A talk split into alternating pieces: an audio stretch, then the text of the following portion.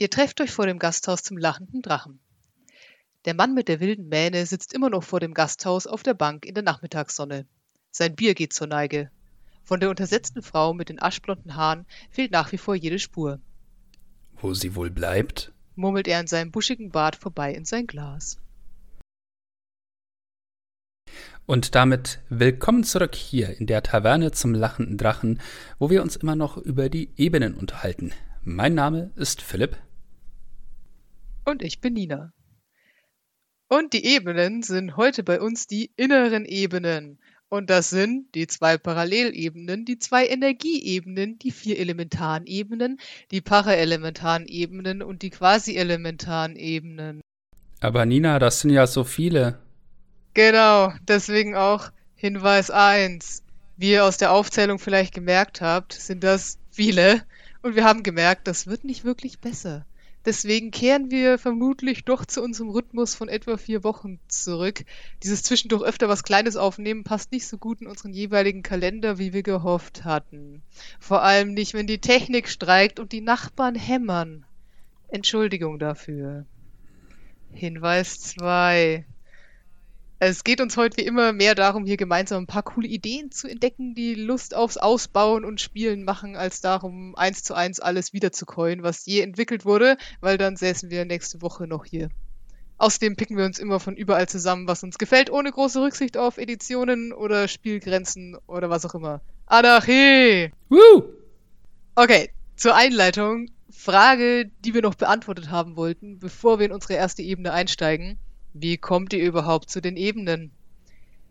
Wir haben ja beim letzten Mal in unserer Einleitung zur Kosmologie schon ein bisschen angedeutet, dass die Beantwortung dieser Frage auch mit davon abhängt, wie euer Weltenmodell aussieht. Also ob man zum Beispiel einfach von einer Ebene zur anderen laufen kann oder nicht.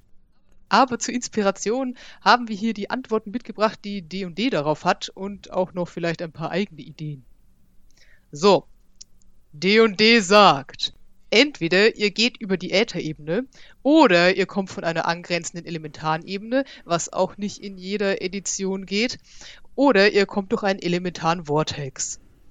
Elementare Vortexe, also Wirbel, entstehen, wenn irgendwo eine hohe Konzentration des betreffenden Elements in Reinform vorliegt. Das kann relativ ungefährlich sein, wie für Luft sehr weit oben auf einem Berg, wo die Luft klar ist, wobei das irgendwie nicht so viel Sinn macht, weil oben auf dem Berg wird ja die Luft dünner, aber okay. Oder für Erde tief unter den Bergen. Es gibt auch einige, ich sag mal, fest installierte Vortexe. Zum Beispiel ist auf der Luftebene ein Brunnen, der eine Verbindung zur Wasserebene ist. Und Beispiele, die ein bisschen mehr Badass sind, wären für Luft im Auge des Sturms, also in der Mitte eines Wirbelsturms zum Beispiel, oder für Wasser tief in den Meeren oder in unterirdischen Seen. Ich würde ja immer einen Malstrom wählen, weil Malstrome sind cool. Für Feuer bildet sich so ein Vortex gerne in aktiven Vulkanen. Und vielleicht bin das nur ich, aber ich mag diese etwas gefährlicheren Wege lieber als die einfachen und auch lieber als Zauber, weil es dann schon ein eigenes Quest ist, so ein Vortex zu finden und den Mut aufzubringen, da reinzuspringen. Habe ich erwähnt, dass sich Portale zur Erdebene oft in erdbebenreichen Gebieten finden und ihr quasi in dieses Erdbeben reinspringen müsst? naja, gut. Ihr könnt natürlich auch die Ebenen über einen Zauber erreichen, zum Beispiel astrale Projektion, Tor oder Ebenenwechsel. Und im Fall der letzten beiden reist ihr dann durch den tiefen Äther, wo ihr sozusagen durch den Nebel wandert und dabei über Schleier verschiedener Farben stolpert. Und wenn ihr durch diese Schleier hindurchgeht, kommt ihr in eine Grenzregion, durch die ihr dann die jeweilige Ebene betreten könnt. Über diese ganze Äthergeschichte sprechen wir dann irgendwann nochmal. Aber wen es schon mal interessiert, die Farbe für die materielle Ebene ist Türkis. Im DMs Guide gibt es für Portale auch noch verschiedene Gedanken, die man sich machen kann. Also zum Beispiel zur Zeit. Also erscheint ein Portal nur zu einem bestimmten Zeitpunkt und zu welchem. Zur Situation. Muss es irgendeine Bedingung geben, damit so ein Portal erscheint? Ist es einfach Zufall? Also sind eure Portale total random? Das würde gut in eine Welt passen, in der die Magie noch wild ist und es unbekannt ist, was jenseits der Portale liegt. Manche Portale haben auch Befehlsworte, also irgendwas, was ihr sagen müsst, um dieses Portal zu aktivieren. Das spricht so mehr für ein hohes Wissenslevel auf Seite derjenigen, die Portale bauen. Und manchmal gibt es auch Schlüssel. Das sind Gegenstände, die ihr mit euch führen müsst, um durch so ein Portal zu reisen. Mir würde zum Beispiel auch so ein Stargate-ähnliches Setting gefallen, wo es nur eines oder ganz wenige dieser Portale gibt, die dann fest installiert sind und die Gruppe wird geschickt, um auszuprobieren, wo sie denn mit diesen unterschiedlichen Worten aus diesem uralten Buch hier überall rauskommen. Also dieser Beruf des Portaltesters würde für mich auch sehr gut in eine Kampagne passen, die in Sigil, dieser Stadt der Türen, startet. Oder vielleicht gibt es auch eine Gilde, die es geschafft hat, selbst Portale zu erschaffen oder bestehende Portale zu kontrollieren. Und die stellt euch Reisepässe aus. Ihr braucht einen dieser Pässe, um ein Portal zu benutzen. Funktioniert auch gut, wenn das eine sehr technokratische Welt ist und Ebenenreisen zum Beispiel mit bestimmten Maschinen oder Fahrzeugen möglich sind. Oder mit solchen Items wie diesem Würfel der Ebenen, dieser Würfel, wo auf jeder Seite eine andere Ebene ist. Das wäre so ein magischerer Ansatz. Auf jeden Fall gut für eine Kampagne, wo ihr so ein bisschen mit Monopolen spielen möchtet. Was ich mir auch witzig vorstellen könnte, wären Kreaturen, die zum Beispiel von einer Ebene zur anderen wechseln können und ihr müsst euch an eine von denen dranhängen, wenn ihr reisen wollt. So wie zum Beispiel riesige fliegende Wale in Regenbogenfarben und die migrieren einmal in zehn Jahren von einer Ebene zur anderen und wenn ihr dahin wollt, dann müsst ihr da mitgehen. Frage ist, wie kommt ihr dann zurück, aber das ist ja ein Problem für die Zukunft. Spannend. Das ist ein Problem für Zukunftsabenteurer. oh, ich, ich musste bei der, bei der Geschichte mit diesen Worttexten, musste ich an äh, irgendeinen so Songtext denken, in dem es hieß, es ist ein schmaler Grad zwischen mutig und bescheuert. Ja. Ja, ich springe in einen aktiven Vulkan. Way! Ja, vor allem sind diese Portale ja manchmal auch so ein bisschen instabil. Das heißt, es kann sein, dass zum Beispiel dieses Vulkanportal flackert. Ja, und dann, ähm, hm, du musst zum richtigen Zeitpunkt springen. Das ist essentiell wichtig. Yikes. Dann würde ich sagen, machen wir es der Einfachheit halber mal von innen nach außen und starten mit den Parallelebenen. Philipp, das ist so dein Spezialgebiet. Alright. Also, wenn wir über die Parallelebenen reden, dann sind das die, die man auch als Echos bezeichnet. Also das sind die Echos der materiellen Ebene, der Schattensaum und die Feenwildnis oder Shadowfell bzw. Feywild. Die haben beide die Eigenschaft, dass sie ein Stück weit Spiegelbilder der materiellen Ebene sind. Das heißt, große wichtige Merkmale der materiellen Ebenen wie irgendwelche Schlösser oder irgendwelche Gebirge die gibt es dann auch in diesen Echos, aber meistens in einer irgendwie verzerrten Form. Wie die verzerrt werden, ist dann aber ganz verschieden. Schauen wir uns jetzt erstmal den Schattensaum und das Shadowfell näher an. Das ist sozusagen das depressive Ebenbild der materiellen Ebene, könnte man sagen, oder die Ebene der Trübsal und des Todes. Es ist auf jeden Fall das depressiv machende gegen Teil zur materiellen Ebene. Auch das ist korrekt. Es ist eine Dimension der Finsternis, ohne Sonne oder Sterne, voller Schattendrachen und untoten Kreaturen. Die Rabenkönigin, The Raven Queen, hat hier ihre Domäne mit den Shadarkai, ihren bleichen Elfen, die ihr damals dorthin gefolgt sind, als sie da gelandet ist. Magst du noch zwei Sätze zur Rabenkönigin sagen, falls es Zuhörer gibt wie mich, die wenig Ahnung haben? Also die Rabenkönigin war der einst nach dem, wie ich es im Kopf habe, eine sehr mächtige Elfe, die versucht hat, zu einer Göttin aufzusteigen. Da gab es dann aber ein Problem, nämlich ihre Untertanen, beziehungsweise genau genommen die Verräter unter denen. Die haben nämlich versucht, diesen Prozess zu sabotieren. Und das hat dann dadurch dazu geführt, dass die Rabenkönigin in den Schattensaum verbannt wurde. Und auch sie hat so ein Stück weit Gottheit erlangt, aber ist gleichzeitig irgendwie so halb nicht existent. Es gibt interessante Beschreibungen, wie das tatsächlich sein könnte. Also manche sagen, sie ist nur so ein Wirbel aus Erinnerungen in humanoider Form oder sowas unfähig, wirklich irgendwie in die Zukunft zu schauen, weil sie ja nur aus Erinnerungen besteht. Und da kann man tolle Sachen draus weben, wenn man die Kreativität dafür über hat. Oh Gott, vielleicht liegt es jetzt daran, dass ich gerade Stargate zitiert habe, aber in Stargate gibt es auch irgendwie so, so ein Ding. Da gibt es so ein Volk aus, also eigentlich ist es kein richtiges Volk, aber es ist quasi so eine Gruppe von Leuten, die quasi Erleuchtung finden und dadurch lässt du dein, deinen Körper zurück und wirst so pure gute Energie. Und es gibt so eine Person in diesem Universum, die es geschafft hat, also die aufsteigen wollte, aber mitten im Aufstieg hängen geblieben ist. Und jetzt ist sie einfach so eine amorphe Masse aus dem, was sie mal gewesen ist und irgendwie stofflich und irgendwie auch nicht und hängt da irgendwie fest und kommt nicht weiter. Ah, okay. Das klingt unangenehm. Übrigens gibt es diese Verräter an der Rabenkönigin auch tatsächlich als vorgefertigte Gegner. Nämlich, ich glaube, im Buch Mordekainens Foliant der Feinde. Das sind nämlich die Nakpas. Die sind zu so geierhaften Wesen verzerrt worden, die starke magische Kräfte haben und die auf eine interessante Weise verflucht sind. Sie können nämlich nur aus dem lernen, das zerstört ist. Das heißt, die können nur in Ruinen und in vermoderten Bibliotheken irgendwie Wissen ansammeln. Also sie können quasi nur durch Zerstörung lernen. Ich verstehe endlich unsere Kampagne. Äh, ja, da, da habe ich die auch mal auftauchen lassen. Nakpas sind übrigens ziemlich unangenehme Gegner, wenn man die auf eine Gruppe loshetzen will. Das sind starke arkane Magier, die so schöne Sachen wie äh, im Englischen heißt es Cloud Kill können. Also Todeswolke, glaube ich, ist der deutsche Übersetzung. Unangenehme Gesellen. Ich persönlich mag auch diese Eigenschaft, dass sie zu Geiern gemacht wurden, weil ich mir denke, ja, die Rabenkönigin sieht wahrscheinlich Raben als die überlegenen Vögel, des, die den Tod symbolisieren an und als die Geier als die Unterlegenen und deswegen hat sie die zu Geiern gemacht. Das ist so mein Headcanon dafür. So, genug zur Rabenkönigin.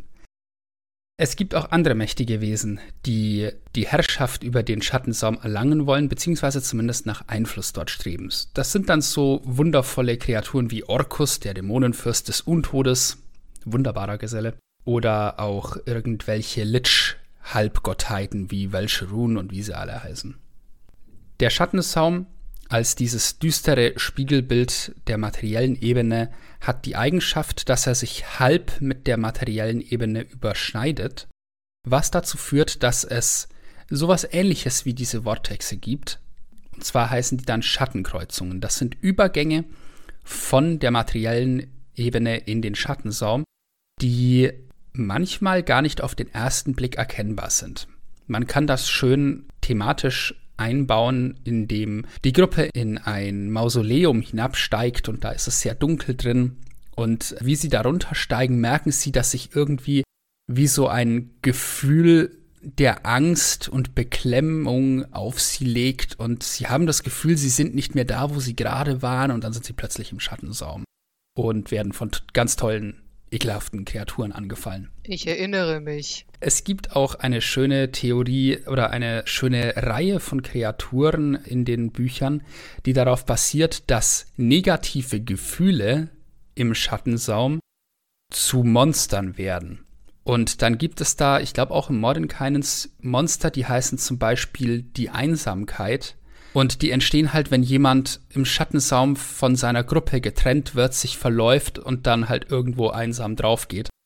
Und das sind so Kreaturen, die, die haben so eine Eigenschaft, die können dich umarmen.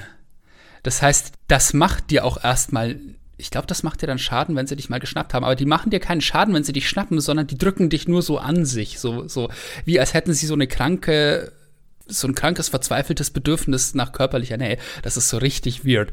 Und es gibt halt auch andere wie die Wut, die halt auch, weil halt der Schattensaum das Negativste in allen rausbringt und dann gehst du da rein und du wirst einfach wütend, weil du nicht mehr rausfindest und dann wird auch das zu einem Monster mit Klauen, das auf dich losgeht und das ist wundervoll. Ich wünschte, ihr könntet das begeisterte Funkeln in Philipps Augen gerade sehen. Was? Ähm, ja, das, das ist eine tolle Sache, weil man äh, diese Monster, die ähm, Sorrowsorn heißen sie im Englischen, also die Trauergeschworenen. Ich weiß jetzt gerade nicht auswendig, was die deutsche Übersetzung für die ist. Aber die kann man wundervoll organisch einbauen, weil der Schattenzaum ist ein ekliger Ort. Die Leute werden da irgendwie ungehalten werden, also die Spielercharaktere. Und dann kann man sehr schön sagen, so, ja, du sagst, du bist gerade wütend.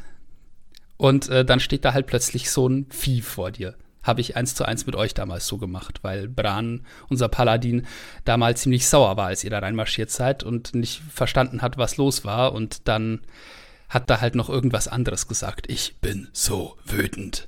Das äh, hat mir sehr viel Spaß gemacht und ich glaube, es hat dem Flair, äh, war dem Flair sehr zuträglich da. Es war auf jeden Fall sehr widerlich. Dann hat es funktioniert. okay. Es gibt noch eine optionale Regel für den Schattensaum. Im Dungeon Masters Guide wird die erwähnt. Da gibt es für viele der Dimensionen optionale Regeln, die man anwenden kann, wenn man denn so möchte. Und für den Schattensaum gibt es eine, die diese Beklemmung, die sich im Schattensaum auf Charaktere legt, wie man die mechanisch einbauen kann. Und zwar wird dann da geraten, dass man in relativ großen Abständen, vielleicht so einmal pro langer Rast, einen Rettungswurf einbaut, den die Charaktere schaffen müssen. Anderenfalls werden sie, je nachdem, was man auf einer Zufallstabelle würfelt, apathisch, panisch oder völlig irre. Das muss man mit den Leuten am Tisch absprechen, ob das klar geht, denke ich. Das ist so eine Sache, die schon so ein bisschen, ne, das, du, du, du erzählst dann den Leuten, wie sie ihre Charaktere spielen sollen. Das ist nicht für alle okay. Aber ja, äh, unser, unser Paladin Flo hat das super ausgespielt mit dem. War, war das apathisch? Nee, es war panisch. Panisch. Also er war fest davon überzeugt, dass er sterben würde. Apathisch war mein Hund. Stimmt, stimmt. äh, Flimmerhunde. Es ist von, von Nachteil, wenn man, wenn man klug ist, dann kann einen sowas auch erwischen. Ja, der war panisch und ist dann völlig durchgedreht und hat das ganz toll ausgespielt. Das war, war äh, Popcorn-Kino. Über Tage hinweg. Ja. Ah, ich habe den Schattensaum als Spieler verabscheut, muss ich sagen. Aber ja. Das, man sollte Leute da auch nicht unbedingt zu lang drin lassen, außer man hat das mit den Leuten am Tisch zusammen geplant, weil es, ja, ist doch, es zieht einen schon irgendwie runter auf Dauer, glaube ich. Ja, aber es hat auf jeden Fall funktioniert. Wir waren irgendwann total paranoid. Weil Philipp hat uns da ewig durch so einen Wald durchgelotst, bis wir in irgendeine Siedlung kamen. Und da waren so Kleinigkeiten wie, dass wir nachts bei der Wache eine Hand sehen, die irgendwo aus den Wurzeln eines Baumes ragt und dann war man sich nicht sicher, ob man spinnt oder nicht. Und als man den nächsten geholt hat zum guck mal da, guck mal da, war die Hand schon weg und dann gab es so komische Schmetterlinge, die in dieser Schwarz-Weiß-Welt als einzige irgendwie auf den Flügeln so rot leuchtende Augen hatten und man wusste die ganze Zeit nicht, ob man jetzt schon abdreht oder ob das wirklich da ist und wenn es wirklich da ist, müsste einem das jetzt Sorgen machen oder ist es hier einfach so? Also wir waren nach drei Sessions ungefähr also die Charaktere und die Leute am Tisch waren, glaube ich, voll am Anschlag, ich zumindest. ah, wundervoll. Ja, dieses, diese Schwarz-Weiß-Sache, das, ich habe das aus äh, ein paar Filmen übernommen. Es gibt ein paar Filme, die zu 99% schwarz-weiß gedreht wurden und dann gibt es einzelne Details, die koloriert sind, um ihre Bedeutung hervorzuheben. Und das kann man im Schattensaum dann auch schön umsetzen, indem man halt erzählt, ja, aus irgendeinem Grund scheint das farbig zu sein. Das ist schön, dass das so hängen geblieben ist, dann hat das funktioniert. So, Inspiration für den Schattensaum. Wo kann man klauen, um den Schattensaum zu gestalten? Im Zweifelsfall bei den Zelda-Spielen, da geht das gut. Da gibt es ja auch so eine Parallelwelt, so eine Schattenwelt, in die man sich, also zumindest in manchen Versionen mit magischen Spiegeln rüberschieben kann.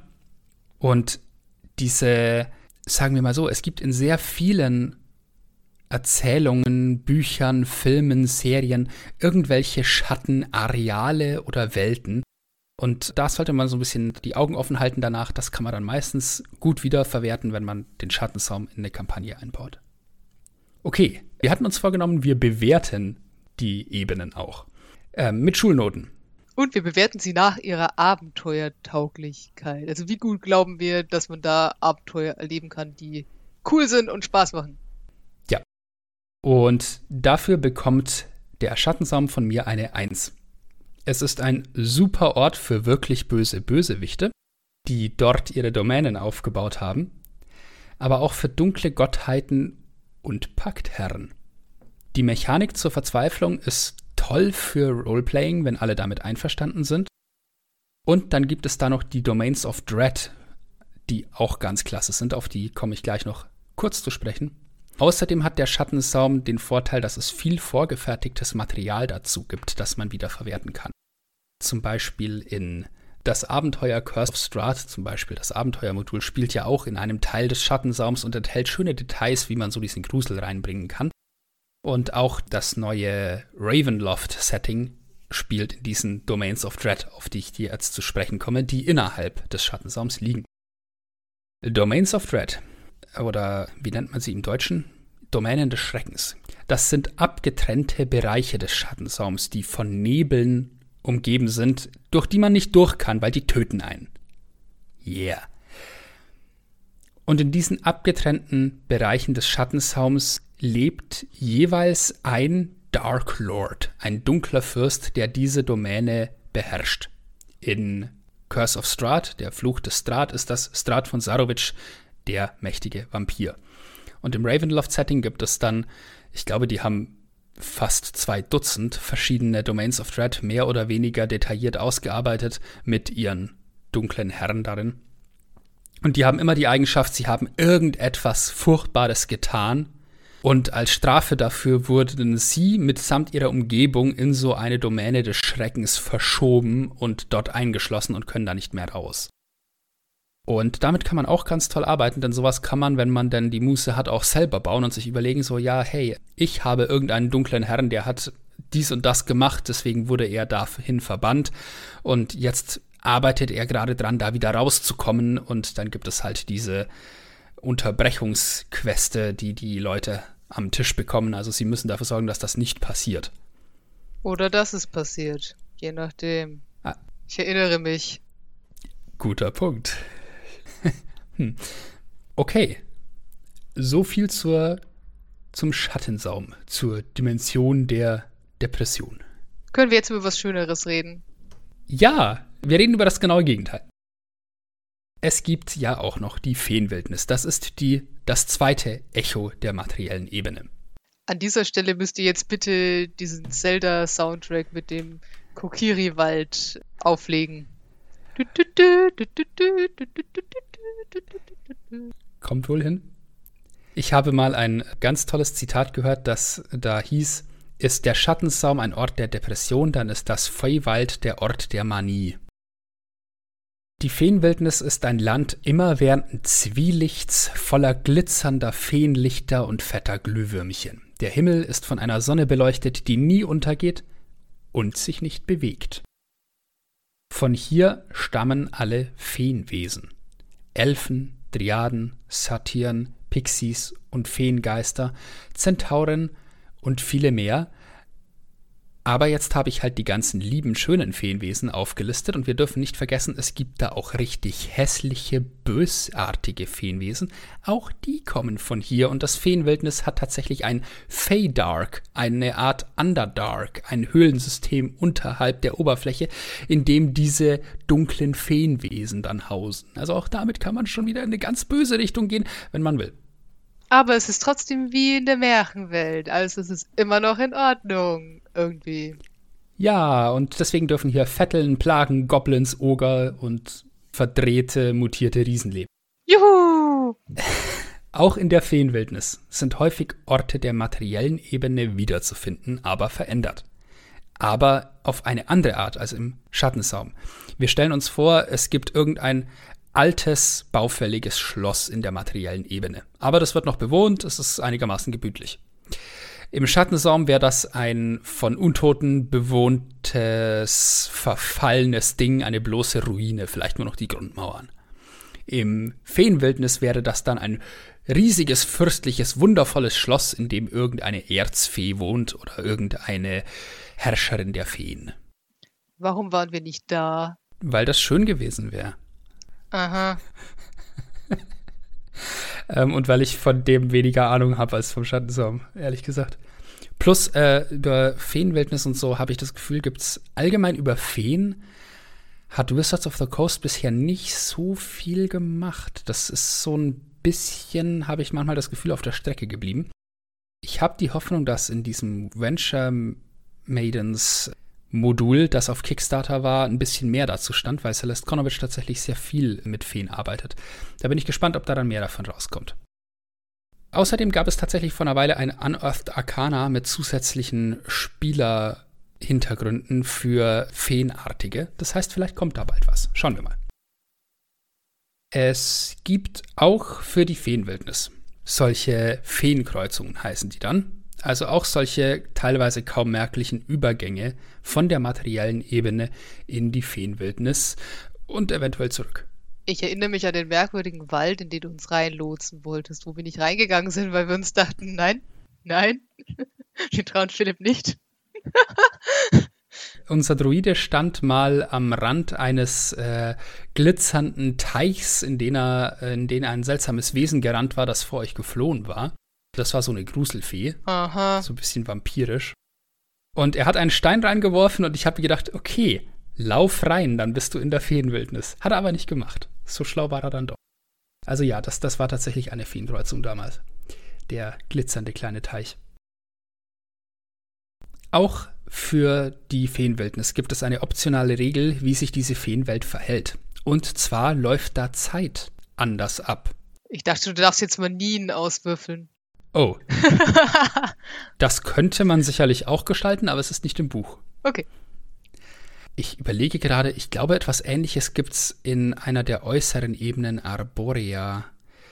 Die, die ist noch so ein ich glaube, die ist noch stärker in dieses Manische rein. Das, das ist so ein Ding, wo, wo Ebenen teilweise so ein bisschen ineinander verschwimmen und sich ein bisschen zu ähnlich sind, als sie sein sollten. Naja. Da kommen wir noch hin. Da kommen wir noch hin. Da gibt es noch genug da draußen, das lassen wir mal erstmal.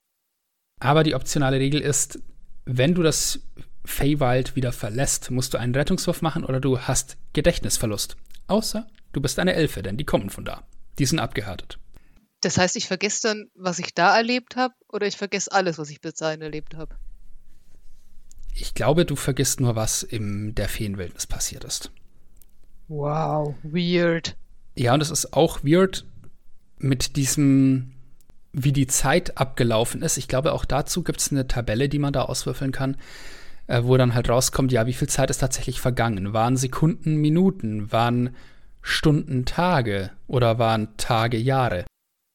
Und dann kann es halt sein, dass du zurückkommst und, naja, je nachdem, wie böse dein DM ist, kann es halt sein, ja, alle, die du kanntest, sind tot. Das würde ich persönlich nicht machen, das wäre echt ein ziemlich gemeiner Move und macht keinen Spaß.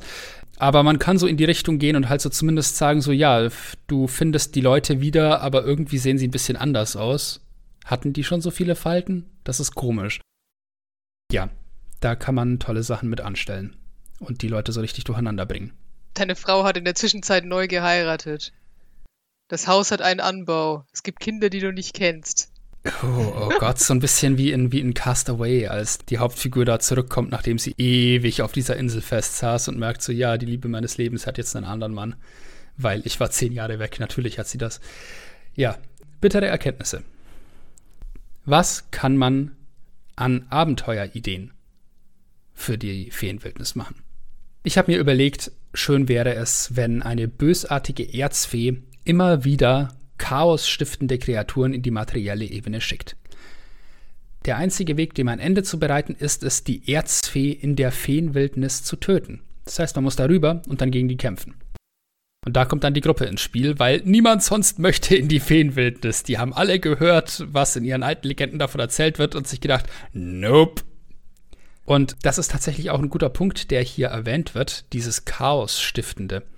Es ist wichtig, sich zu vergegenwärtigen, dass das eine sehr chaotische Dimension ist und dass auch Elfen ja diese inhärente Neigung zum Chaotischen haben. Das steht im Players Handbook auch so. Und oftmals sind Feenwesen nicht per se böswillig, aber Sie treiben gerne Schabernack und kennen dabei keine Grenzen, weil ihre Opfer ihnen vielleicht einfach vollkommen egal sind und sie nicht die Empathie haben, um sich irgendwie in die reinzuversetzen. Da kann man dann auch interessante Arten von Bösewichten draus machen, indem man halt sagt so, ja, die töten dich jetzt nicht, weil es ihnen Spaß macht, aber sie haben Spaß mit dir und du gehst dabei drauf, weil das halt dumm gelaufen ist passiert.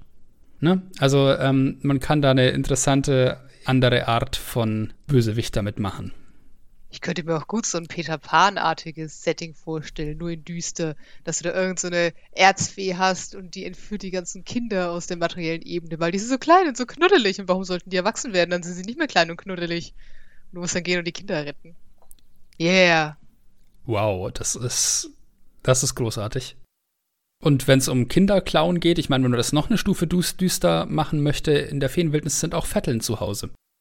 Ja. Zur Bewertung.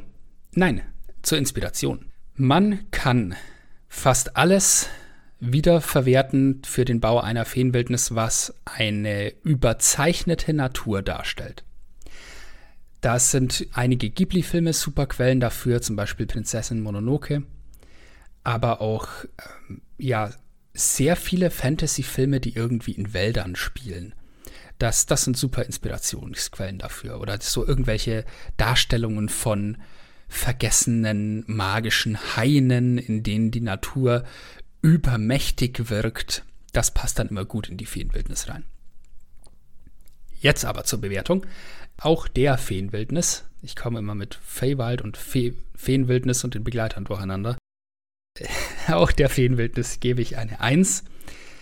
In der Ebene kann man so richtig aufdrehen und so richtig, richtig verrücktes Zeug auf die SpielerInnen loslassen, ohne dass das fehl am Platz wirkt, weil es ist buchstäblich Teil dieser Dimension.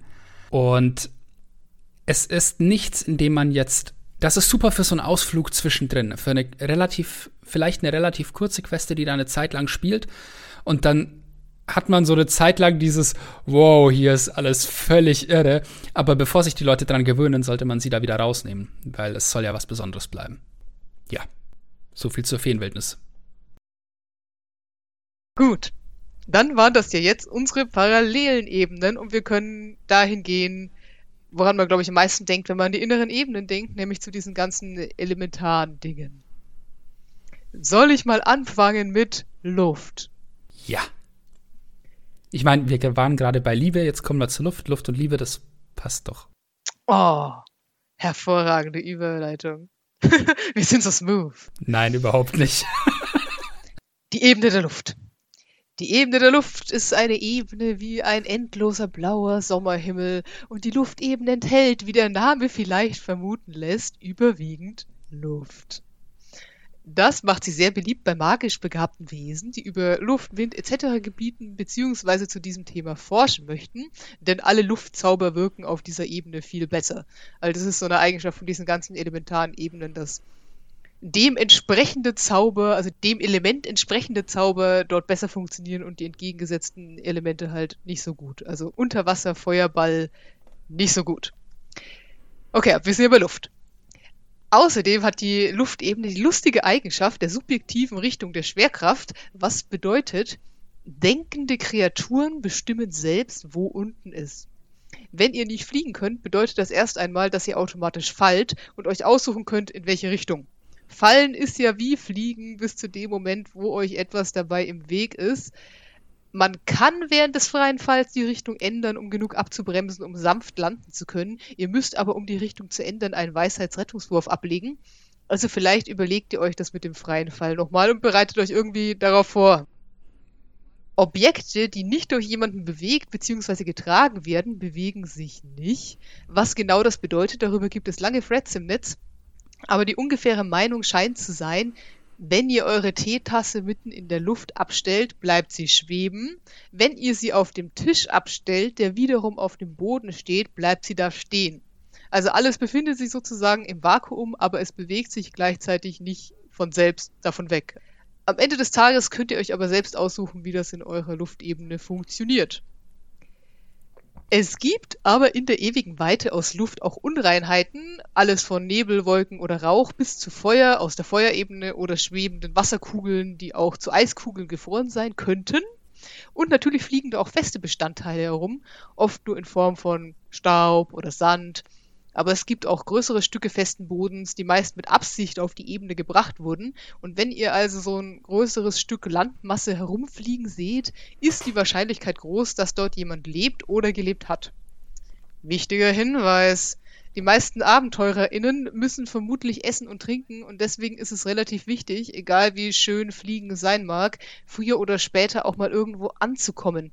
Weil, ja, Luft und Liebe, egal was man euch beigebracht hat, davon kann man nicht leben. Das Wetter auf der Luftebene ist normalerweise geprägt von einem sanften Lüftchen, aber man muss sich in Acht nehmen vor den häufigen Stürmen, weil in diese Stürme können sich auch andere Elemente mit reinmischen und dann bekommt man Regen und Blitz, aber auch Schnee, Rauch, Sand oder Feuerstürme. Und mitten in reiner Luft in einem Feuersturm gefangen zu sein, ist vermutlich nicht so toll. Wirklich in Acht nehmen muss man sich aber vor Tornados, weil die können Jahrzehnte wehen und töten Kreaturen, die in ihnen gefangen sind, innerhalb von Minuten. Also es gibt in älteren Ausgaben zu den Ebenen tatsächlich so Anleitungen, was passiert, wenn jemand in so einen Tornado reingezogen wird und wie man ihn wieder rausbekommt und wie viel Schaden man nimmt. Und es ist nicht schön. Ja, das klingt vergleichsweise ungemütlich. Exakt. So, wer lebt denn da? Das Lustige an der Luftebene ist, dass viele ihrer Bewohner praktisch unsichtbar sind. Da leben halt viele Elementare wie unsichtbare Pirscher oder Windwalkers, also Windwanderer aus der zweiten Edition, die ich ziemlich cool finde, weil sie aussehen wie ein Haufen sich windender Schlangen. Yeah! Ich würde da auch sowas einbauen wie Sturmwinde. Sturmwinde kannte ich noch nicht. Das sind große oder riesige Monster, die, wie der Name schon sagt, de facto aus Gewittern bestehen. Ziemlich cool.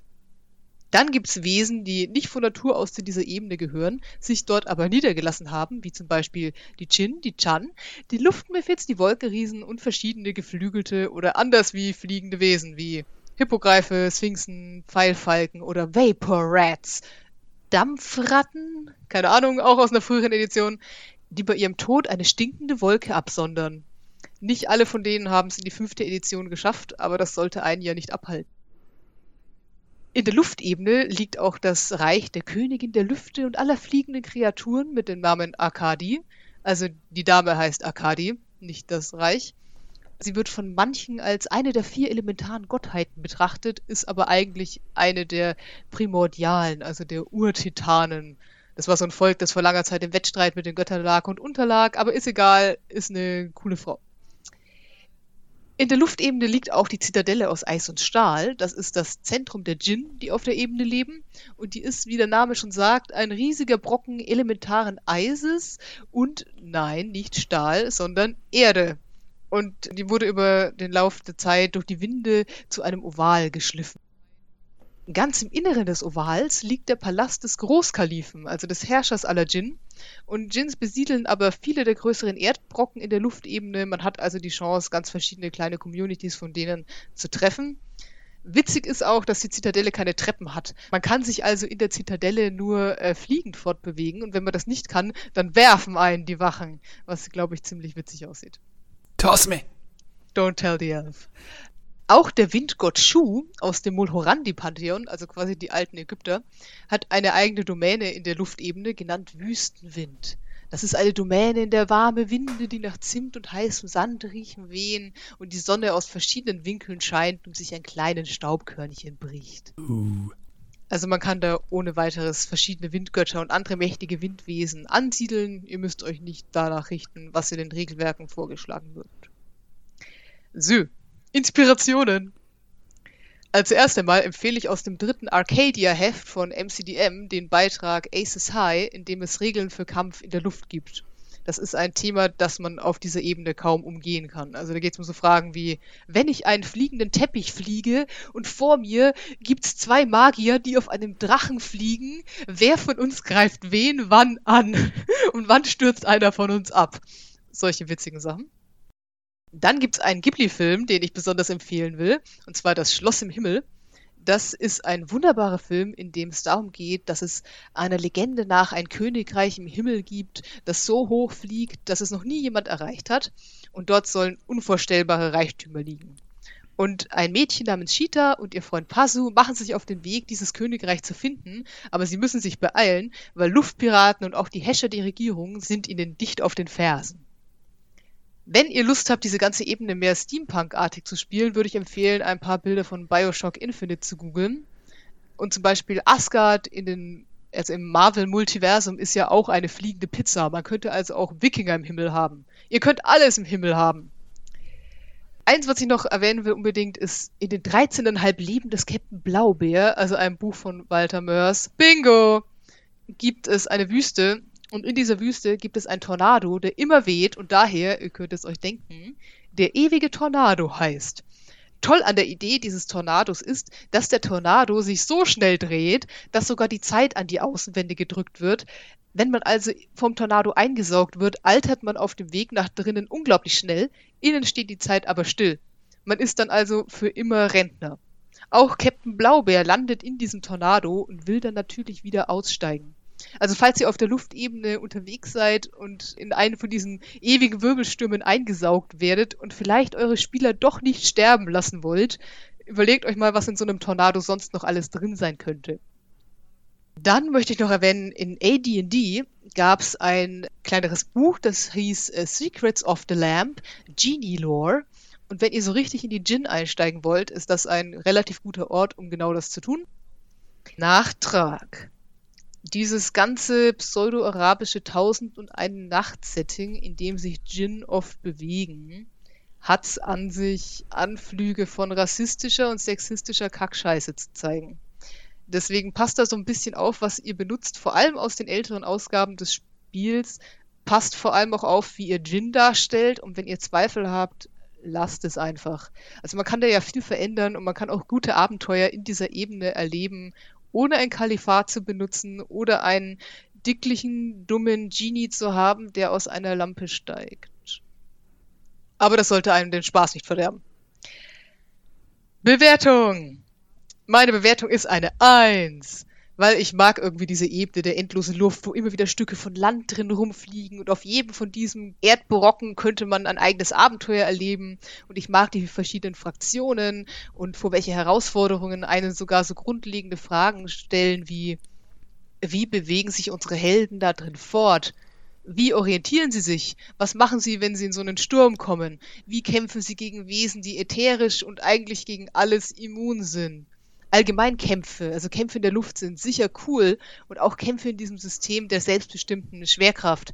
Weil stellt euch vor, schon in einem normalen Raum könnte an jeder dieser Raumseiten am Boden und an der Decke irgendjemand stehen und dann halt auch kämpfen. Das ist witzig. Also ich denke, nach so ein paar Sessions wird man froh sein, wieder festen Boden unter den Füßen zu haben, aber für ein längeres Abenteuer super Ebene. Also ich meine, einfach auf so einer Gruppe greifen, durch die ewige Luft zu segeln. Mega krasse Erfahrung. Zu der Ebene der Luft und auch zu Chin habe ich mal in einer YouTube-Kampagne was ganz Tolles gesehen. Und zwar war das die Lightfall-Kampagne von Mark Humes. Da hatte er einen Händler eingebaut, der ein Chin von der Luftebene war. Und an scheinbar willkürlichen Zeitpunkten in der Kampagne, das war immer, wenn die Leute gerade so einen Meilenstein erreicht hatten und neue magische Items als Loot ergattert hatten, da ist dann so ein Männchen aus Wolken aufgetaucht und äh, hat so eine Tür in irgendeiner Wand aufgemacht für die Gruppe und sie so da durchgewunken. Und dahinter war dann eine schwebende Plattform über einem scheinbar endlosen Himmel und dort war dann dieser Gin-Händler namens Salam Balam. Und der hat dann zu den Leuten gesagt, äh, hey, ich habe hier sämtliche Arten von magischen Items und ich handle liebend gerne mit ihnen und ich hätte gerne die, die ihr habt. Können wir vielleicht ein Geschäft machen? Und dann konnten die dem diese Items verkaufen, gegen andere Items eintauschen und irgendwann bei der dritten Begegnung oder so ist dann was passiert, dass diese Plattform angefangen hat zu zerfallen und die Dimension drumrum mit. Und dann hat dieser Chin nur gemeint, oh, verdammt, meine Ex hat mich gefunden. Und dann stand da ein Erd-Chin, ein Dao da, oder ein Ne-Dao. Und äh, ist auf alle von denen losgegangen und dann haben die sich diesen Luft-Chin geschnappt und sind mit dem in die materielle Ebene geflohen. Das war ziemlich cool und unerwartet. Ja.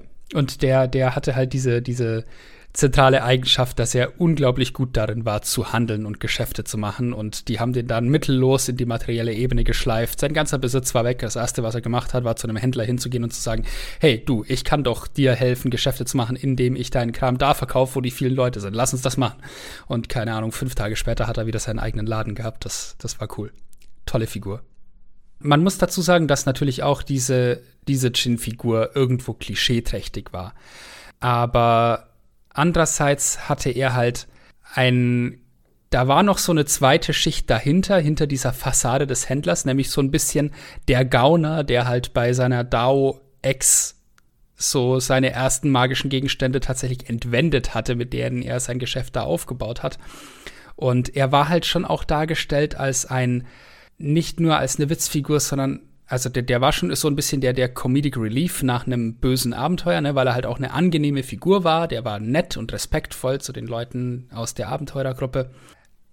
Und ja, auch, auch wenn er so ein, so ein bisschen klischeeträchtig ist, war er halt doch eine, eine positiv dargestellte Figur. Er war ein sehr professioneller Geschäftsmann, er wusste genau, was er wollte, er hat die Leute aber auch nicht übers Ohr gehauen. Und es gab einmal so eine Szene, wo eine tatsächlich mit einem legendären Item zu ihm gekommen ist. Und er hat sie dann so quasi beiseite genommen und dann unter vier Augen mit ihr geredet und gesagt so, man muss aufpassen, wenn man über solche Items laut redet, denn das kann euch schnell den Kopf kosten, denn dieses Item ist enorm wertvoll und viele werden es haben wollen. Und hat dann halt gesagt, ich bin bereit, es euch abzunehmen. Ich verstehe auch, wenn ihr es behalten wollt, seid nur bitte vorsichtig. Und das fand ich ganz cool. Also der, der hatte schon auch, ne, der, der war halt nicht nur, er hatte so diese Klischee-Fassade so ein bisschen, aber da war schon ein bisschen mehr dahinter. Das, das glaube ich, kann man dann schon eher machen. Was wir damit sagen wollen, ist, diese Grenze zwischen verletzenden Stereotyp und cooler Figur ist teilweise sehr dünn. Passt ein bisschen auf, wo ihr euch bewegt vielleicht. Ja, das auf jeden Fall. Möchten wir über Erde reden? Da kannst du uns erzählen, wo die Ex von dem Händler herkam. Ja. Dao sind die Chin der Erde und leben auf der elementaren Ebene der Erde. Das sind unendliche Weiten von solider Materie mit wie so Blasen darin aus anderen Elementen. Durchzogen wird diese Ebene von Rissen und Tunneln, die von grabenden Kreaturen oder von Minenoperationen gebildet wurden. Die Ebene enthält kein Licht, außer ab und zu mal so seltene leuchtende Edelsteine. Und auch Luft existiert halt nur in diesen gelegentlichen elementaren Blasen. Das heißt, ganz ungefährlich ist diese Ebene nicht, denn es gibt ja halt andererseits nicht nur Luft als Blasen in diesem Gestein, sondern auch giftige Gase oder Schlick. Hatte ich erwähnt, dass ständig Erdbeben hier sind? Deswegen findet man ja auch die Vortexe zu dieser Ebene in Erdbebengebieten. Das heißt, wenn man hier Gänge gräbt in der elementaren Ebene der Erde, dann kann man davon ausgehen, dass die da nicht lange bleiben. Trotzdem sind die Ressourcen, die es hier gibt, ein attraktives Ziel für Leute, die reich werden wollen, auch aus anderen Ebenen. Denn hier gibt es unglaublich viele Metalle und Edelsteine und in einer Größe, diese Edelsteine, wie man sie sonst nirgendwo bekommt. Im Zentrum dieser Ebene gibt es eine Höhle, die als das siebenfache Labyrinth oder als die große trostlose Senke bezeichnet wird und darin gibt es die Stadt der Juwelen. Das ist die Hauptstadt dieser Dao, der Erdschinne. Die sind keine so freundlichen Gesellen wie die Luftschins, was vielleicht auch erklärt, warum das erwähnte Beispiel für einen Luftschin vor einem Dao dann irgendwann weggelaufen ist. Denn die halten sich Sklaven und diese Sklaven müssen für sie schürfen. Und ja, die Dao sind auch sehr stolz auf ihren Reichtum, auf diese Edelsteine, die sie angesammelt haben hier. Die Haupteinwohner der Ebene sind aber tatsächlich Erdelementare. Es ist bei diesen elementaren Ebenen so ein gemeinsames Theme, dass es für jede dieser Ebenen so eine Art von Djinn gibt. Die sind aber nicht in Anführungsstrichen die UreinwohnerInnen, sondern kamen irgendwann dazu. Und die ursprünglichen Einwohner der elementaren Ebene der Erde sind zum Beispiel so Erdelementare wie Xorn. Das sind groteske, dreiarmige Kreaturen, die sich durch Stein graben können. Also die können wirklich durch Stein schwimmen wie ein Fisch durch Wasser. Das ist eine ganz skurrile Vorstellung. Und sie ernähren sich von Edelsteinen. Das äh, ist ganz nett beschrieben. Wenn man denen begegnet und die sind gerade irgendwie aggressiv, kann man sie mit Edelsteinen füttern, dann werden sie milder. Also wenn man denen auch in der materiellen Ebene mal begegnet. Was gibt es hier sonst noch für Kreaturen? Zwerge, Überraschung, blaue und kupferne Drachen, Erd- und Salzmephits, Steinriesen und noch einige andere Kreaturen, die halt Geröll, Felsen, Höhlen toll finden und nicht allzu empfindlich gegenüber Erdbeben sind. Es liegt nahe, dass man die elementare Ebene dann auch einbaut, wenn eine Gruppe zum Beispiel einen besonders großen Edelstein braucht.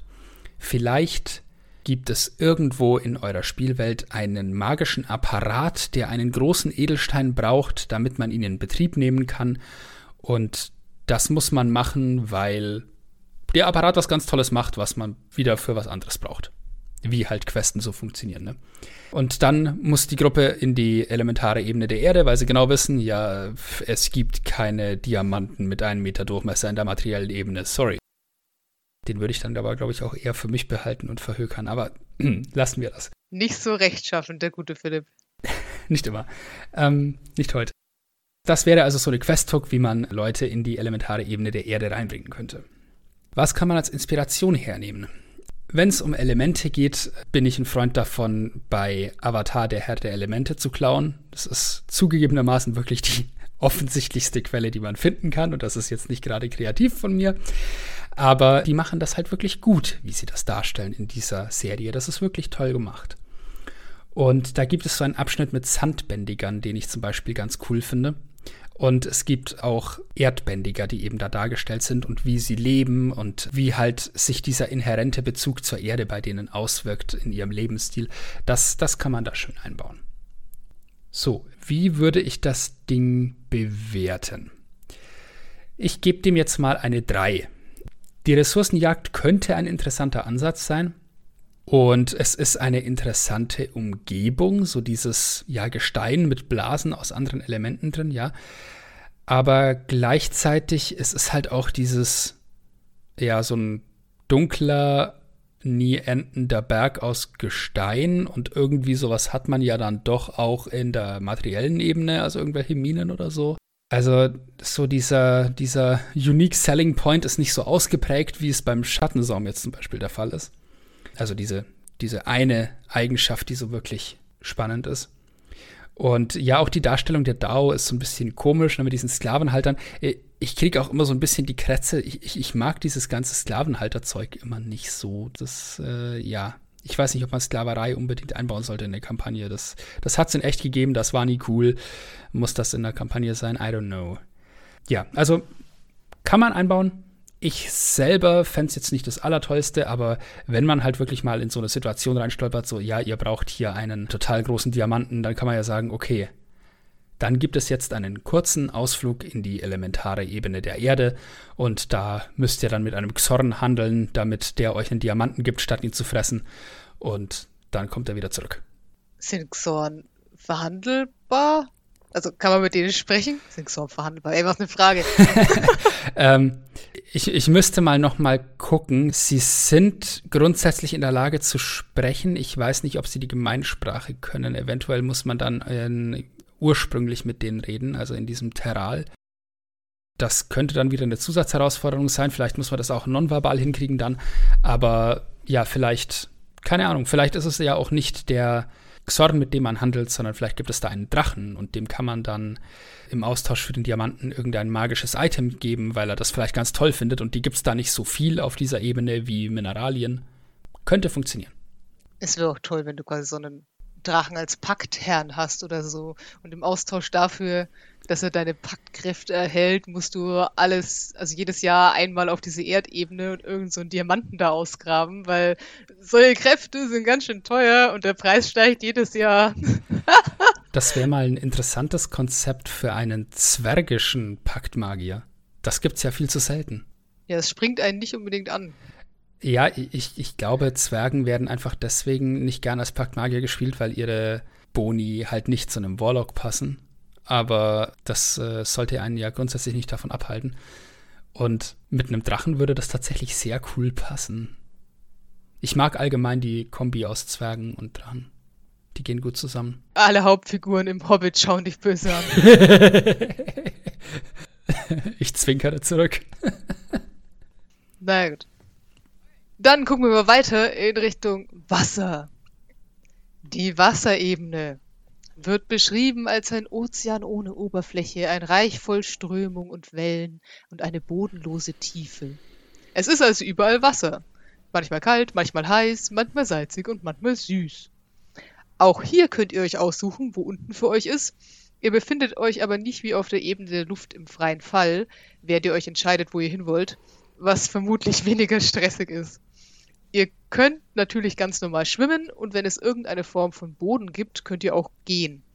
Ihr werdet also nicht automatisch nach oben gezogen, weil ne, es gibt ja keine Luft, in deren Richtung ihr gezogen werden könntet.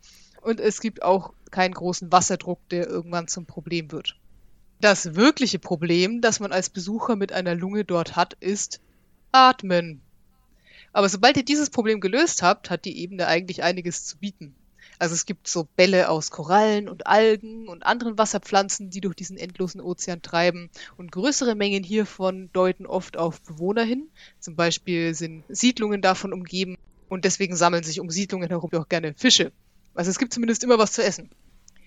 Die Siedlungen in diesem ewigen Ozean haben, ähnlich wie auf der Luftebene, keinen festen Standort, sondern sie bewegen sich mit den Strömungen.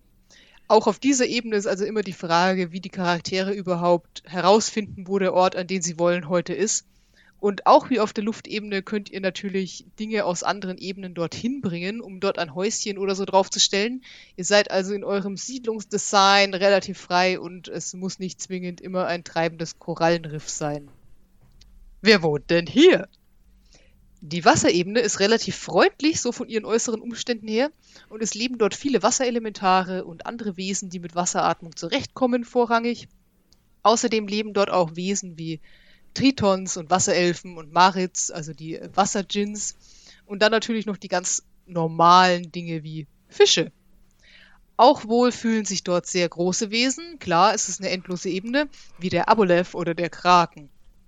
In der dritten Edition gab es außerdem ein Monster, das ich unbedingt erwähnen muss, nämlich den Eye of the Deep, also das Auge der Tiefe. Und das ist im Prinzip eine auf das Leben im Wasser angepasste Version des Betrachters, des Beholders. Und passenderweise nennt man ihn deswegen auch den Seaholder. Ich liebe Monster mit Wortwitzen im Namen. Der kam tiefer als die See. Oh. Bekannte Siedlungen auf der Wasserebene sind zum einen die Zitadelle der 10.000 Perlen. Das ist der Ort, wo der Padischer der Maritz lebt, oder eher die Padischer.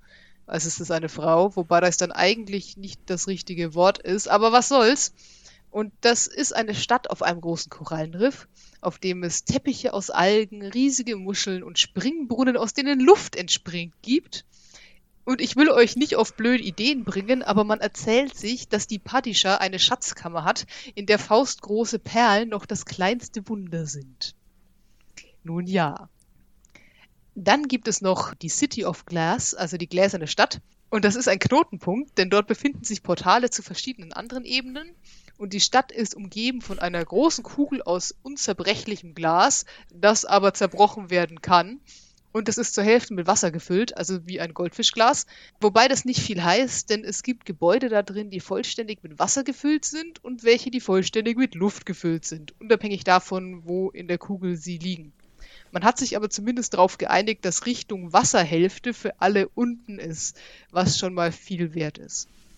Die Stadt ist also ein Knotenpunkt für Reisende und Händler und wird bewohnt vor allem von den im Wasser lebenden Wesen der materiellen Ebene, wie eben diese Meeres- oder Wasserelfen, die ich auch ziemlich spannend finde, Wassermenschen, Kuator, diese bösen Frösche, Echsenmenschen oder Lokafas, also diese niedlichen humanoiden Fische.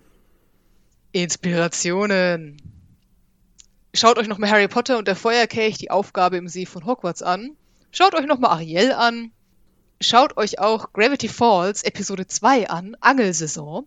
Da geht es darum, dass äh, die zwölfjährigen Zwillinge Dipper und Mabel zu Besuch bei ihrem Onkel in einem schläfrigen Kaff in Oregon sind.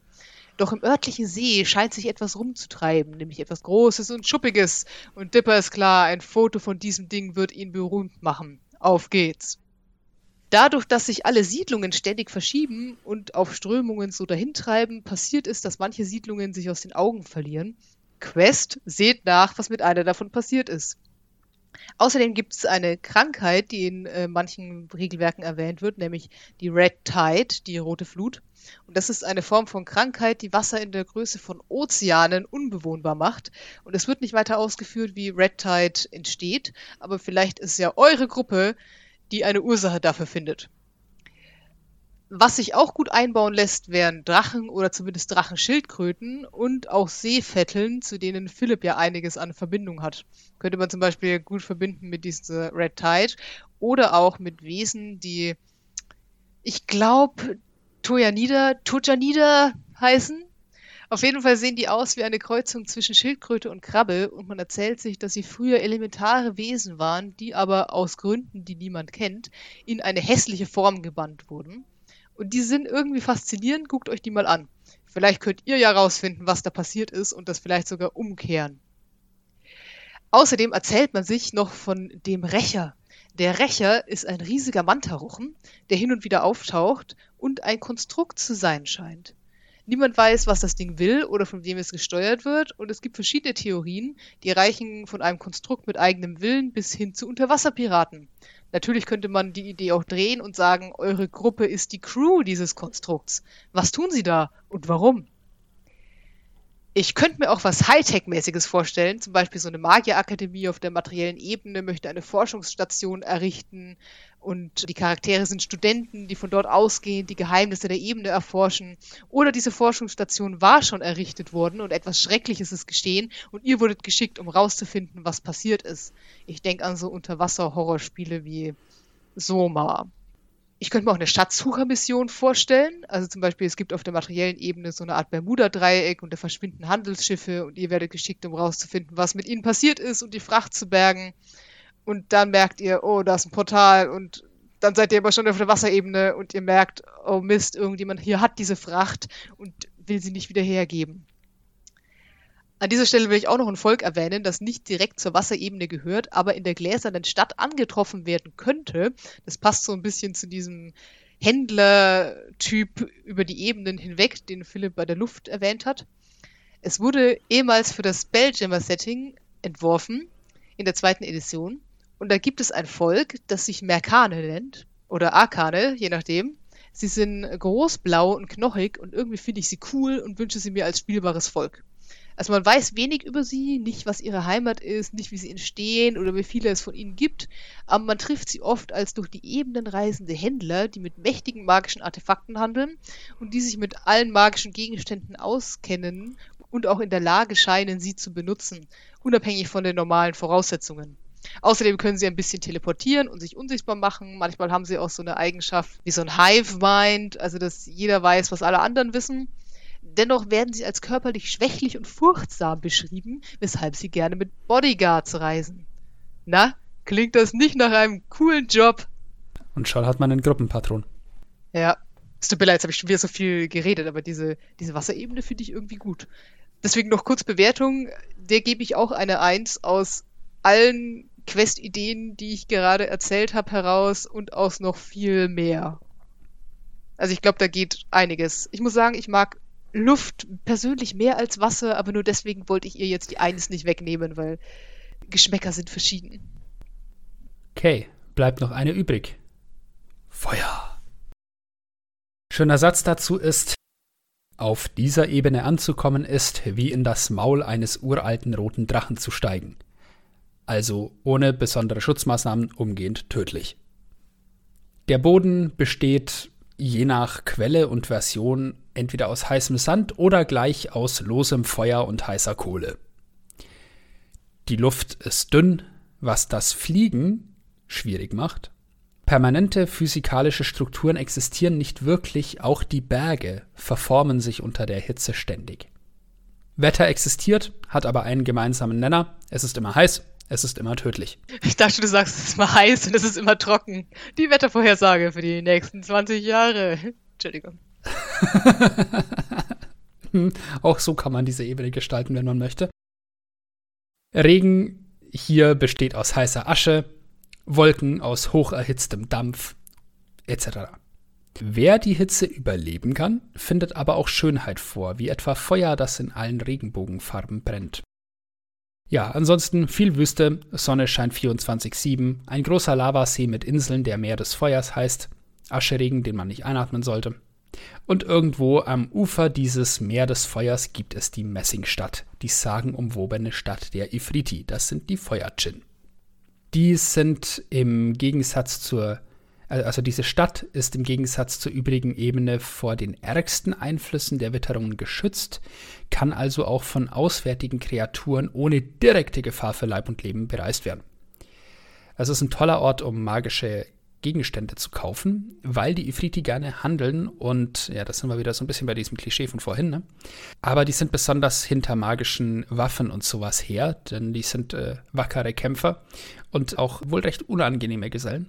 So im Monster Manual sind sie mit bösem Alignment versehen und auch hier als äh, Sklavenhalter mitunter beschrieben.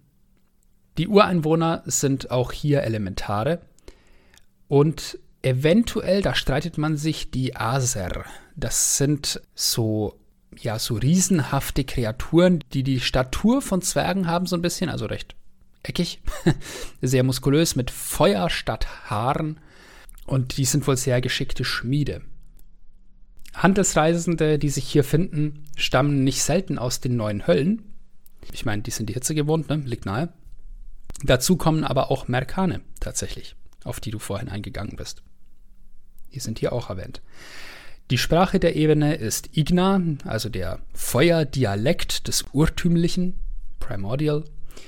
Beschrieben wird die als ja, wie, wie das Zischen und Knacken von Holz in einem Lagerfeuer klingend. Was irgendwie interessant ist. Da bekommt so dieses Wort Lagerfeuergeschichten eine ganz andere Bedeutung. Ich mal vor, du setzt dich um ein Lagerfeuer und das Feuer erzählt dir tatsächlich was. Cool. Oh. Okay. Schon wieder viel zu viele gute Ideen dabei hier. Was, was für Abenteuer kann man hier erleben? Natürlich Erwerb oder Diebstahl eines magischen Gegenstands. Vielleicht hat irgendein sehr gut vernetzter Ganove in der materiellen Ebene einen wichtigen magischen Gegenstand gestohlen. Und bevor die Gruppe oder irgendjemand anders ihn eingeholt hat, hat er eine Reise in diese Messingstadt unternommen und das da verhökert. Und jetzt darf die Gruppe das ausbaden und muss das irgendwie zurückholen. Und das wird natürlich nicht einfach werden, weil die Leute, die das da gekauft haben, sehen sich natürlich im Recht. Sie haben dafür bezahlt, sie werden es behalten wollen. Und ja, dann ist die Frage, müssen die Leute aus der Gruppe furchtbar viel Geld bezahlen, um das wiederzubekommen? Müssen sie vielleicht in dieser elementaren Ebene des Feuers irgendeine Queste erledigen, um ja, sozusagen als Gegenleistung dafür, dass sie diesen Gegenstand wiederbekommen, da kann man sich dann eine Menge überlegen.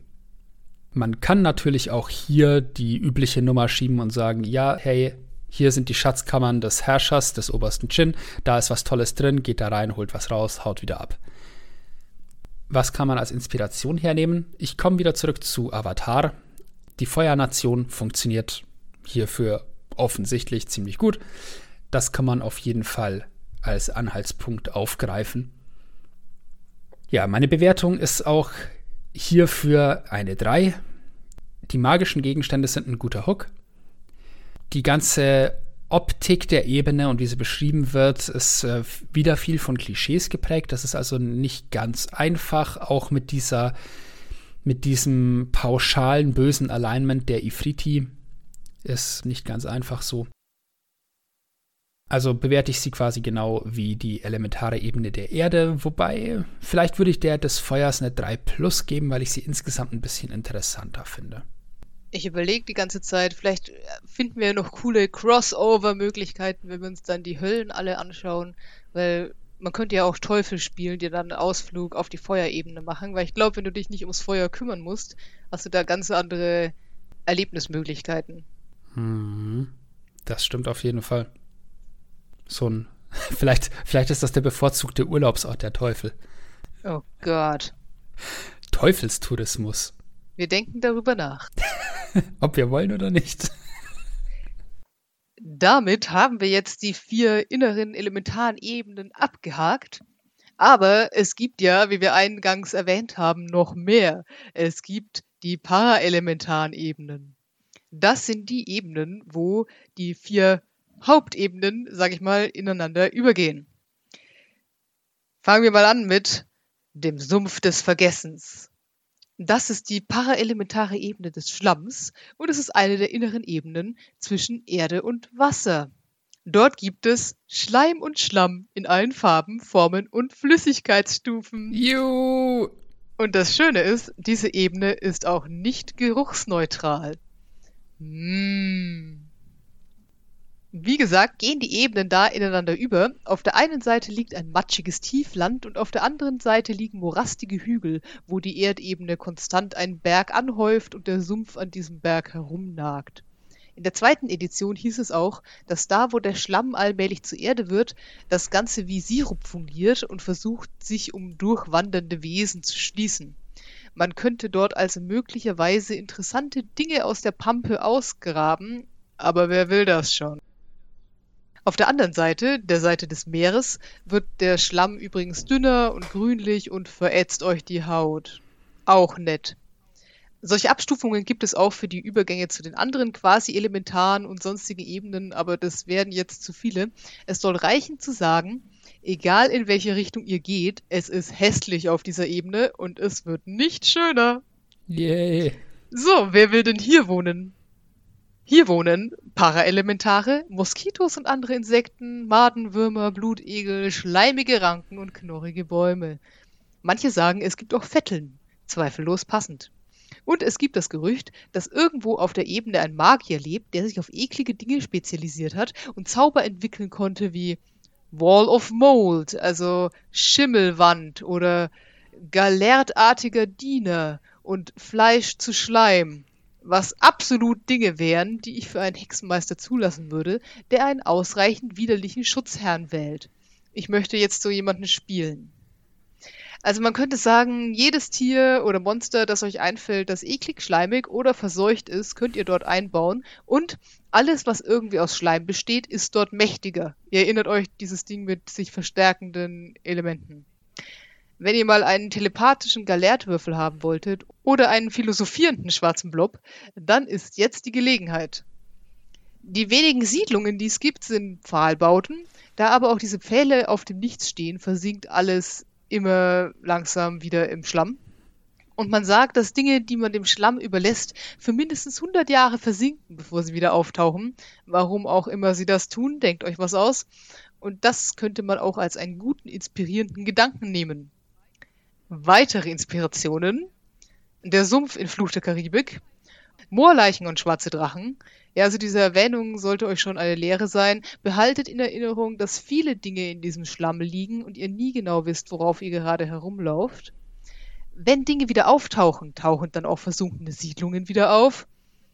Ich könnte mir die Ebene oder eine Ebene wie diese auch gut als eine Strafkolonie vorstellen. Das wird auch im zweiten Editionenbuch The Inner Planes erwähnt und ich war stolz drauf, dass ich den Gedanken hatte und es dann darin wiedergefunden habe. Wenn ihr also einen Feind habt, den ihr wirklich nicht leiden könnt, schickt ihn doch mal für ein paar Jahrzehnte in den Schleim. Man sagt, es gibt auch ein Portal in den Kanälen von Sigil und in der Heimat von Jublex. Ihr erinnert euch dem Dämonenfürsten von allen schleimigen und ekligen Dingen.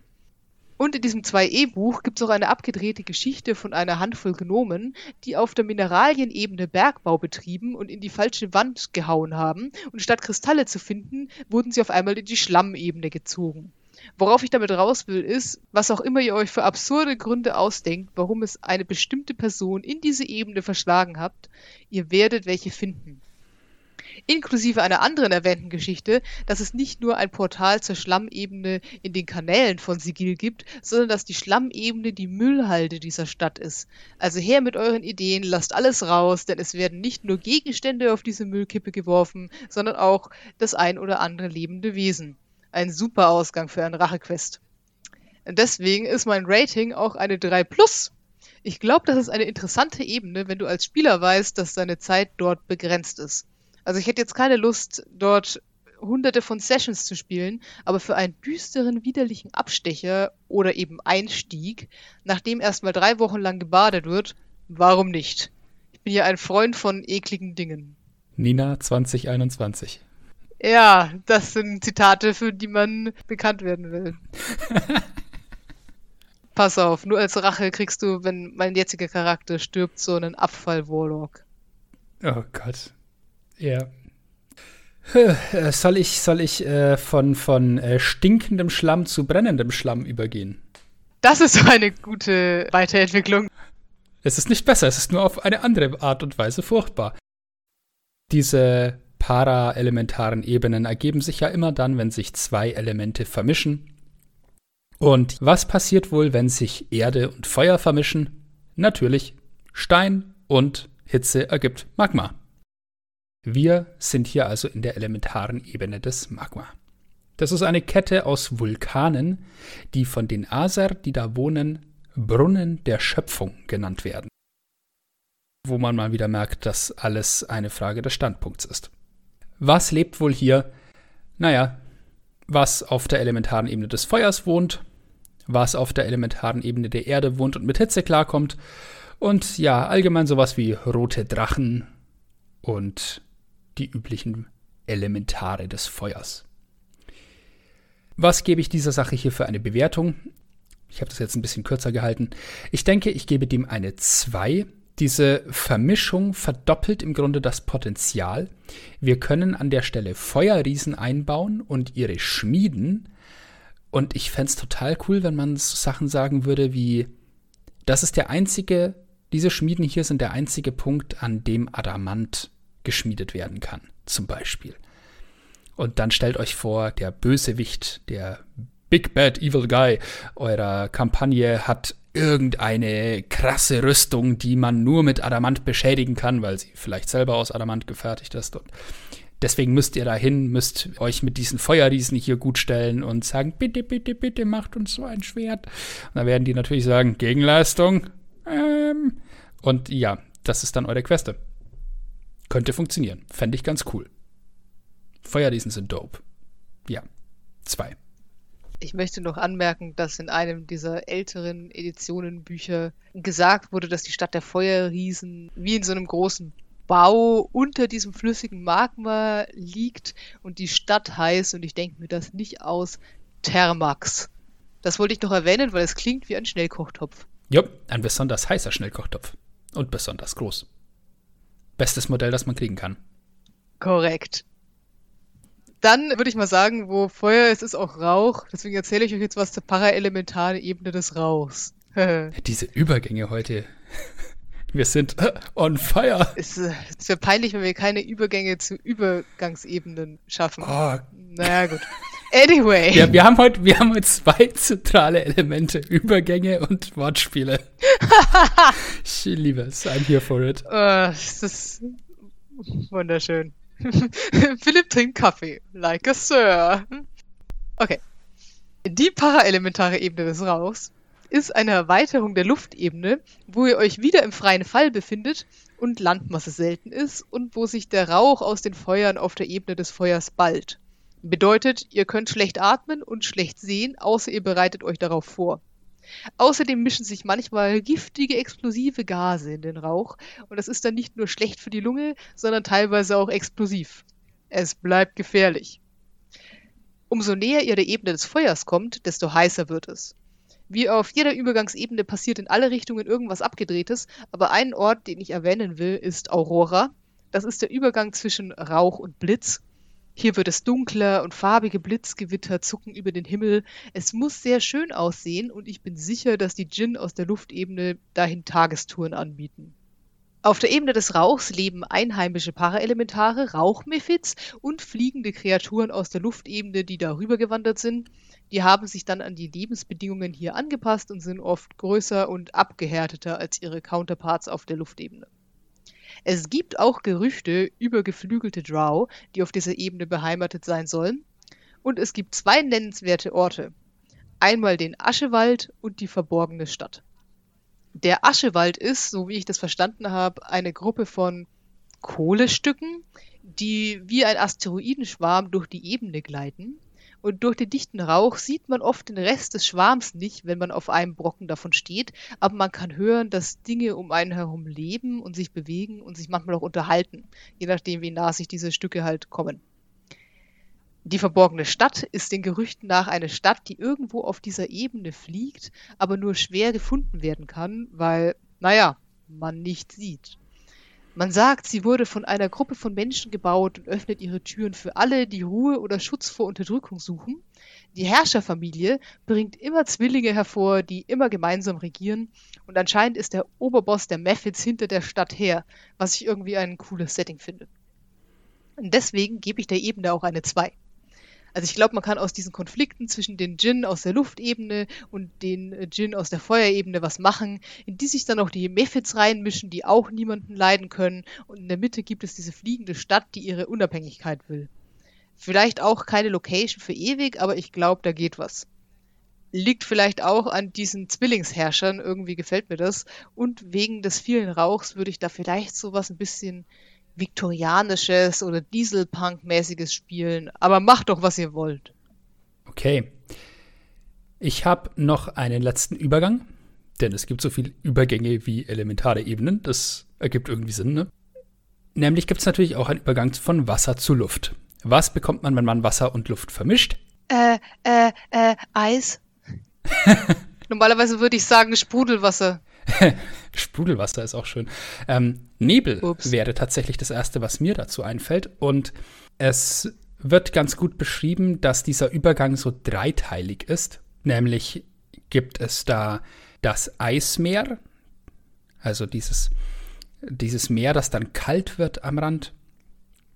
Dann gibt es den Frostsaum, das ist so ein Gletscher, der mit Höhlen durchsetzt ist der dann wie so eine Mauer zwischen diesen beiden Ebenen bildet. Und dann kommen wir in die Nebelweite, wo dann halt schon die Luft überwiegt, aber dann aus der Wasserebene Wassertröpfchen rüberkommen als Dampf oder eben als Nebel. Und äh, ja, das so ein Luftfeld bilden, das quasi keine Sicht hat, ähnlich wie die Ebene des Rauchs, nur sagen wir mal kälter. Und man holt sich nur Frostbrand, aber keine Verbrennung. Es ist eigentlich genauso schlimm. Ah, alles furchtbar hier. So, was lebt da? Naja, was lebt wohl in einem gigantischen Gletscher, der von Schneestürmen überweht wird? Yetis. Yetis. Ja. Weiße Drachen. Und äh, diese Remoras. Das sind diese kälteliebenden, blaufarbigen Riesentausendfüßler, die so ihre eigene Heizung eingebaut haben. Und sonst lebt hier halt auch noch alles mögliche andere Viehzeug, das Kälte mag, Eismephits etc. Kann man die Heizung ausbauen? Das würde ich sagen, bleibt dem DM der Kampagne überlassen. Es wäre sicherlich interessant. Gott, ein ziemlich krankes Konzept wäre eine Art Biomechaniker. Ew. Ja, das überlassen wir mal lieber den Sci-Fi-Regelwerken. Merkt man, dass ich mir das Starfinder-Buch geholt habe? Nein. Wie würde ich diese Ebene bewerten? Ich gebe ihr eine 3. Ich weiß, ich gebe allem eine 3 hier. Ich bin basic. Es ist eine interessante Umgebung, um mal so einen, eine Zeit lang Survival-Mechaniken einzubauen. Denn wer mal einen Blick in das Modul Rime of the Frost Maiden geworfen hat, hat vielleicht gesehen, dass da ganz interessante Mechaniken drin sind zum Thema Lawinen, Überleben in einer eiskalten Umgebung. Was passiert, wenn du in einen See einbrichst, der zugefroren ist? Falls ihr das Modul nicht angeschaut habt, habt ihr vielleicht im entsprechenden Podcast von uns was dazu gehört. Wir machen das jetzt lange genug, dass wir uns selber referenzieren können. Das finde ich toll. Oh Gott. Ähm, yeah. Und ich, ich finde das eine interessante Möglichkeit, so Survival einzubauen, ist tatsächlich ein Ausflug auf diese Ebene. Denn dadurch kann man das relativ kurz halten.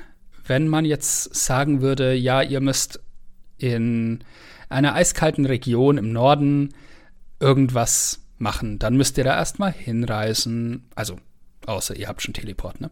Dann müsst ihr da erstmal hinreisen, müsst da durchlaufen. Und das kann man ein bisschen abkürzen, wenn man sagt, so, ja, ihr, es gibt hier so einen mysteriösen Vortex, durch den müsst ihr durch und dann lauft ihr da durch diesen durch diese Übergangsebene, da gibt es einen weißen Drachen, den ihr killen müsst, weil der in seinem Hort ein Item hat.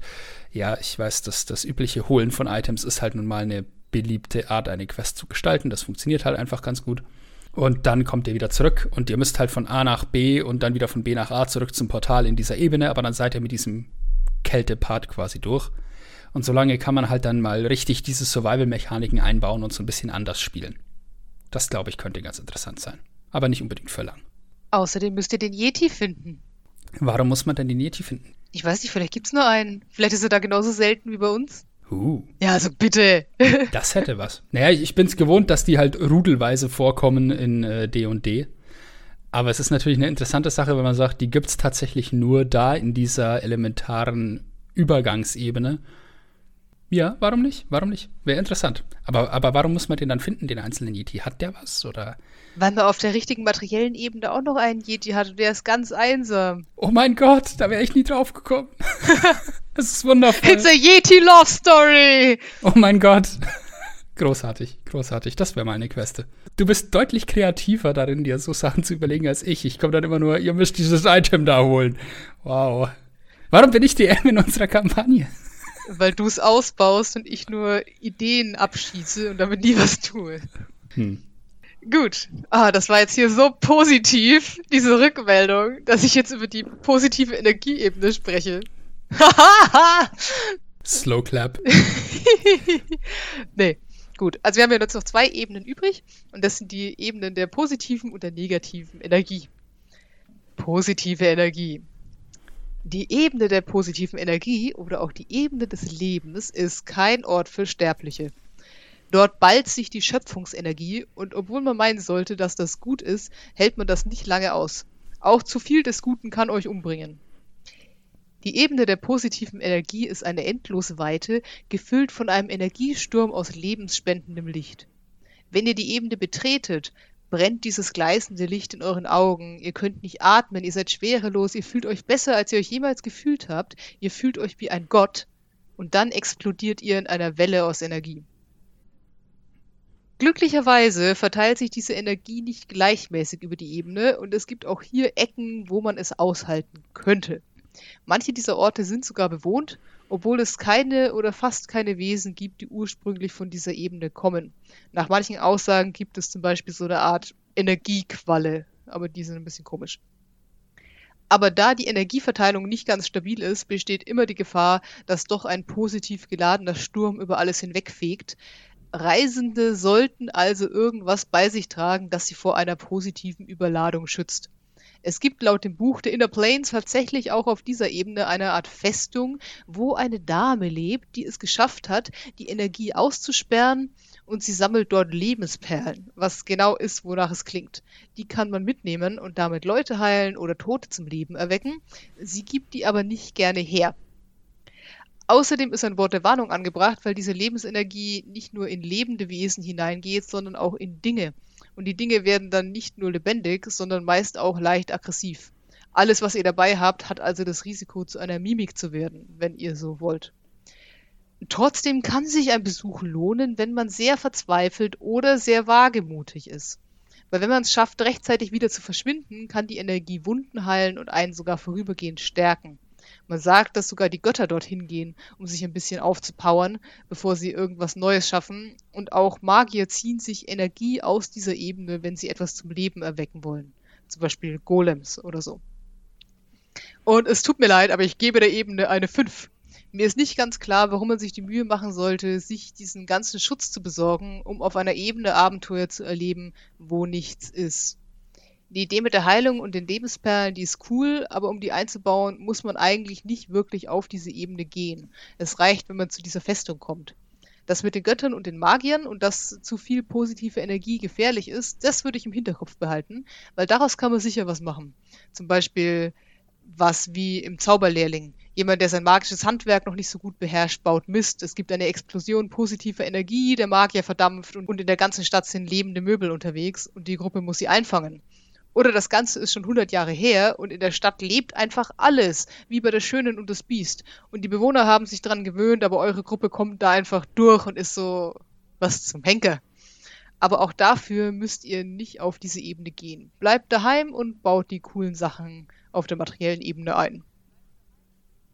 Okay, und nachdem wir jetzt so positiv unterwegs waren, äh, das kann man so nicht lassen, drehe ich das Ganze jetzt um und wir gehen zur Ebene der negativen Energie, weil Ending on a positive note ist ja sowas von langweilig.